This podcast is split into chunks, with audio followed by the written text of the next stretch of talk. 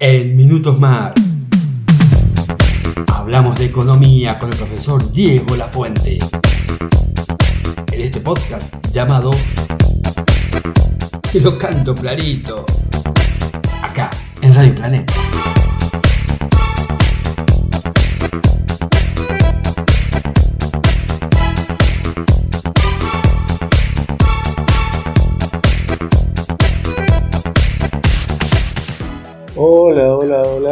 Tardes, buenas noches, buenos días. Depende de cuándo me estés escuchando, por eso saludo así. Acá para FM Planeta, para el Martín de Musí, en el programa mío, Te la canto clarito, que lo hacemos con Germán y con mucho amor para explicarte las cosas de economía lo más claro posible. Habíamos hablado de cómo no endeudarse. Vamos a hablar de las personas y después vamos a hablar de los países. ¿Cómo no endeudarse? Estamos hablando de hábitos, justamente el hábito de no endeudarme, no contraer deuda, no pedir fiado. ¿Cómo lo hago? Y empezamos por organizarme, por priorizarme, por tener claro dos conceptos. Gastar es igual a invertir. Gastar me suena un poco a lo presente, ¿sí? al placer presente. Y el invertir me suena más a un futuro, que yo espero algo mejor en un futuro. Estoy invirtiendo, ese es el concepto económico. Pero vamos a hablar de qué es invertir en el concepto etimológico. Etimológico es lo que significa la palabra. Acá estoy tomando un matecito. Invertir es cambiar el orden cambiar la dirección. Iba para un lado, no voy para otro. Cambiar la posición. Estoy dando vuelta a la cama, ¿sí? Invertí la cabecera de la cama. Antes estaba para los pies, hoy está para del otro lado. Invertir es cambiar el orden. Entonces, si yo estoy hablando de economía, estoy invirtiendo, cambiando. Cambiando, qué linda palabra. Cambiando. Empecé a cambiar, empecé a invertir. El concepto más económico, invertir es emplear una cantidad de dinero en un proyecto para conseguir ganancias futuras. Vamos despacito. Emplear una cantidad de dinero. Si estamos hablando de plata. Lo que me sobra, invierto. Y si no me sobra, lo que me sobra está bueno invertir, cuidar. ¿Por qué? Porque si no lo gasto en un placer presente. Y si no, y si no me sobra, me endeudo para poder invertir. Me endeudo, me endeudo, me endeudo.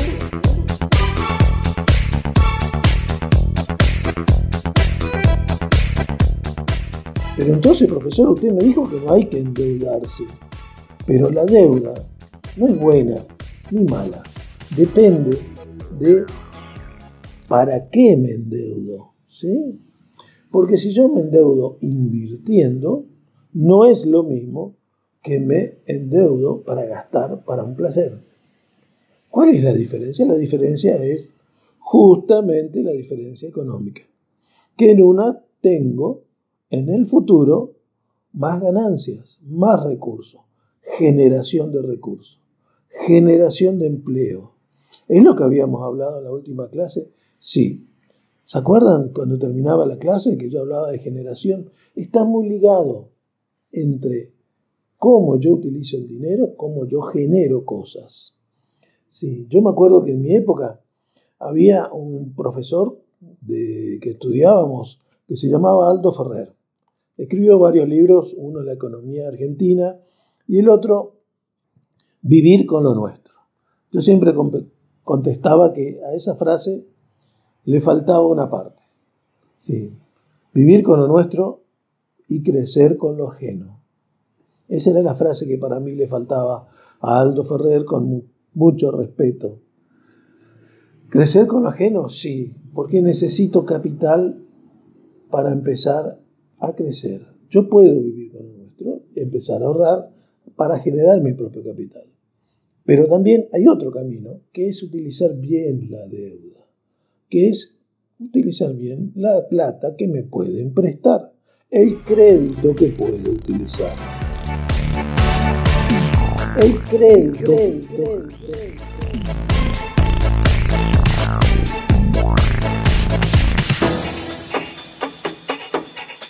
¿Cómo es eso, ¿Vamos a hablar del aspecto personal? Sí. Una persona que se endeuda, compra un auto y lo usa de Uber. Con ese trabajo, haciendo trabajar el coche, paga la cuota. Al final de pagar la cuota, tiene un capital, tiene un trabajo, tiene clientes, hay un montón de beneficios económicos por la cual endeudarse no estuvo tan mal. Se compró una cocina, ¿sí? A cuotas. Me endeudé, pero aprendí a cocinar. Empecé a hacer pizzas. Con las pizzas obtuve ganancias. Ganancias, dije. ¿eh? O sea, que hay una diferencia entre el costo y las ganancias. Algo más. La ganancia es algo más que el costo. Mi mate está riquísimo. Y con la venta de pizza pagué la cuota. No toqué mi sueldo, no toqué lo que me manda mi papá, sino que empecé a crecer. Me hice de cliente que le gustaron la pizza, empecé a crecer económicamente. Por eso que yo le digo que a Aldo Ferrer le faltó la frase de crecer. Compré una máquina de coser. Aprendí a coser. Pagué con mis trabajos de costura lo que me cuesta la máquina. Y aprendí otra utilidad más que tengo, otra habilidad, que es aprender a coser. Estoy utilizando la deuda para crecer. No es lo mismo que utilizar la deuda solamente para placer. Pero también puedo comprarme, profe, cosas que no puedo tocar. Sí, eso es lo que hoy llamamos los intangibles. ¿Qué es algo tangible? ¿Qué es algo intangible? Intangible es algo que no puedo tocar. Y tangible es algo que puedo tocar. Así de simple. ¿sí? Así de simple. Pero lo intangible tiene valor, por supuesto que tiene valor. ¿Cómo que no tiene valor? ¿Qué puede ser que no tenga valor? Pero en la economía estamos hablando. Sí, en la economía estamos hablando, por supuesto. Y justamente estamos hablando de una economía de los intangibles. Hay dos muchachos muy jóvenes, de apellido Salvato, Mateo y Augusto, que escribieron un libro muy interesante que se lo recomiendo, La batalla del futuro, algo en qué creer. Tienen 24 y 27 años. Ellos hablan justamente de la economía de los intangibles. Esto que yo le expliqué del Uber, ¿dónde está? ¿Podemos tocar el servicio? No, es un servicio. ¿sí? Él habla, por ejemplo, del caso de Mercado Libre. Creo que todos por alguna vez hemos comprado algo a través de Mercado Libre. Ha sido de polémica esta empresa. Su origen es argentino. Ellos dicen esto.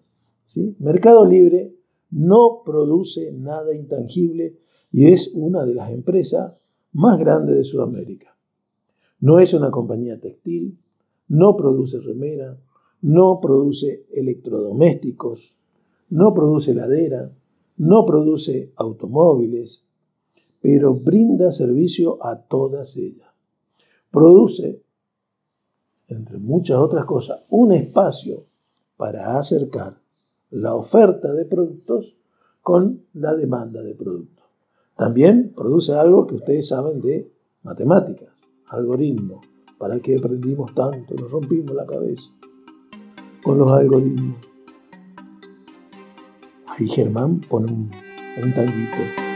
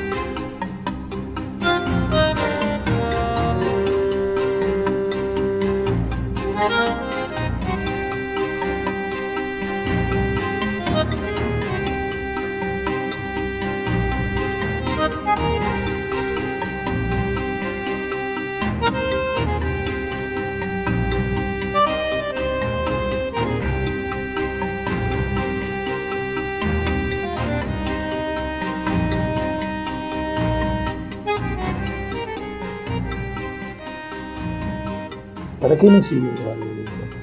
Me simplifican esas búsquedas y esos mecanismos vuelven más eficientes de la búsqueda, permitiendo que dos personas se encuentran, que se encuentran en dos puntas diferentes del país, puedan intercambiar un producto determinado sin salir de su casa. Eso es mercado libre. Así funciona la economía del siglo XXI. Hoy los cambios de la actualidad son exponenciales, no graduales. Entonces, ¿cómo yo produzco, contador, profesor, un bien no intangible? ¿Cómo puedo hacer eso? A través del conocimiento, adquiero conocimientos. ¿sí? Yo, como el caso más sencillo que le dije de un Uber, seguramente me va a enseñar muchos lugares de la ciudad. Me va a enseñar leyes de tránsito, me va a enseñar clientes que me van a llamar. Yo amplío el conocimiento y eso es un intangible. El conocimiento es un intangible. La máquina de coser. Seguramente voy a aprender muchas cosas que me va a brindar la máquina de coser eso es un intangible, mi conocimiento.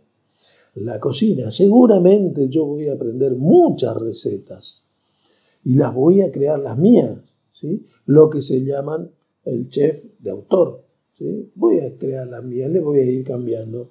Esos conocimientos, esos conocimientos son un intangible. Eso voy a ir adquiriendo. Invertir en intangible Seguro que se ve, pero no lo puedo tocar. Seguro que se nota, pero no lo puedo tocar. Eso es tener la organización, los hábitos de usar la deuda. ¿Me puedo endeudar? Sí, me puedo endeudar. ¿Me puedo no endeudar? Me puedo no endeudar.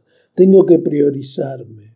Tengo que ver mi proyecto de persona tengo que ver mi proyecto de país. Ah, dije que íbamos a hablar del país. La constitución dice exactamente eso. Nos vamos a endeudar como qué y también te permite reestructurar la deuda. Creo que la ley de administración financiera debe adecuarse a la constitución. Eso es lo que está faltando. Si la Constitución dice que debemos tener un tope, que debemos tener un fin, que debemos, debemos tener una prioridad, la ley debe decir lo mismo.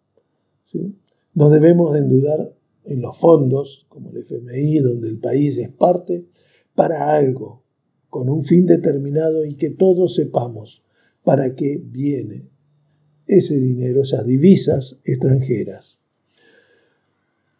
Endeudarse cómo, para qué y para generar qué. Generar empleo. ¿Se acuerdan mi final de la clase anterior? Generar empleo. Yo genero mi propio empleo, yo genero mi propio proyecto. Yo soy un emprendedor a través de la deuda, a través de poder pagar la deuda con lo que yo adquirí, ya sea la cocina, la máquina de coser, el Uber, y en el caso del país, Sí, a través de la obra.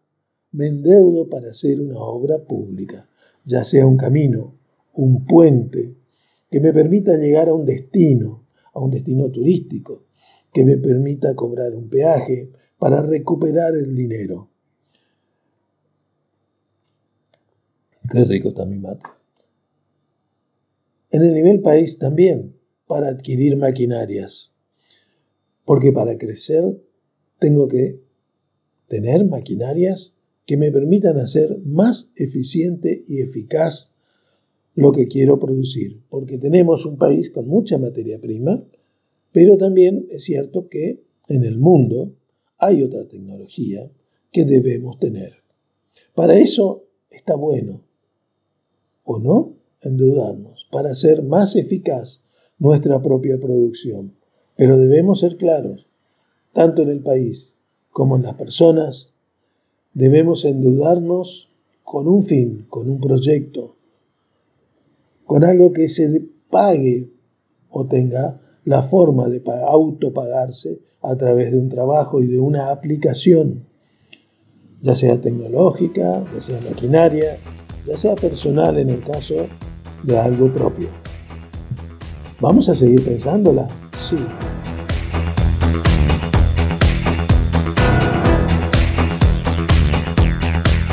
En la próxima clase seguimos hablando con casos más concretos. Los saluda Diego La Fuente para la próxima clase con otro matecito. Un abrazo, gracias. Gracias Germán por ponerle buena música. Y a Gustavo Márquez que está allá en Buenos Aires y me sigue a través de las redes. Mi sobrino, un capo grande. Un abrazo.